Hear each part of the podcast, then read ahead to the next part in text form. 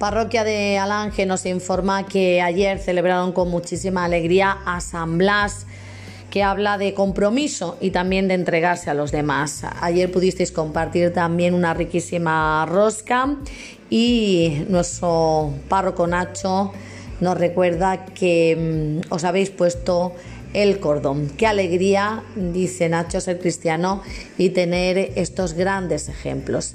También nuestra parroquia nos eh, recuerda que los grupos de la Acción Católica y de Cáritas de Alange y de la Zarza han llevado los alimentos y la ropa que se recaudó en las misas del compromiso al Centro de Inclusión Padre Cristóbal de Mérida.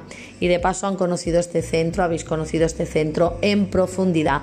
Muchas gracias, dice nuestro párroco Nacho, gracias por todo lo que nos habéis enseñado, dice, nos comprometemos a estar atentos a intentar no descartar a nadie.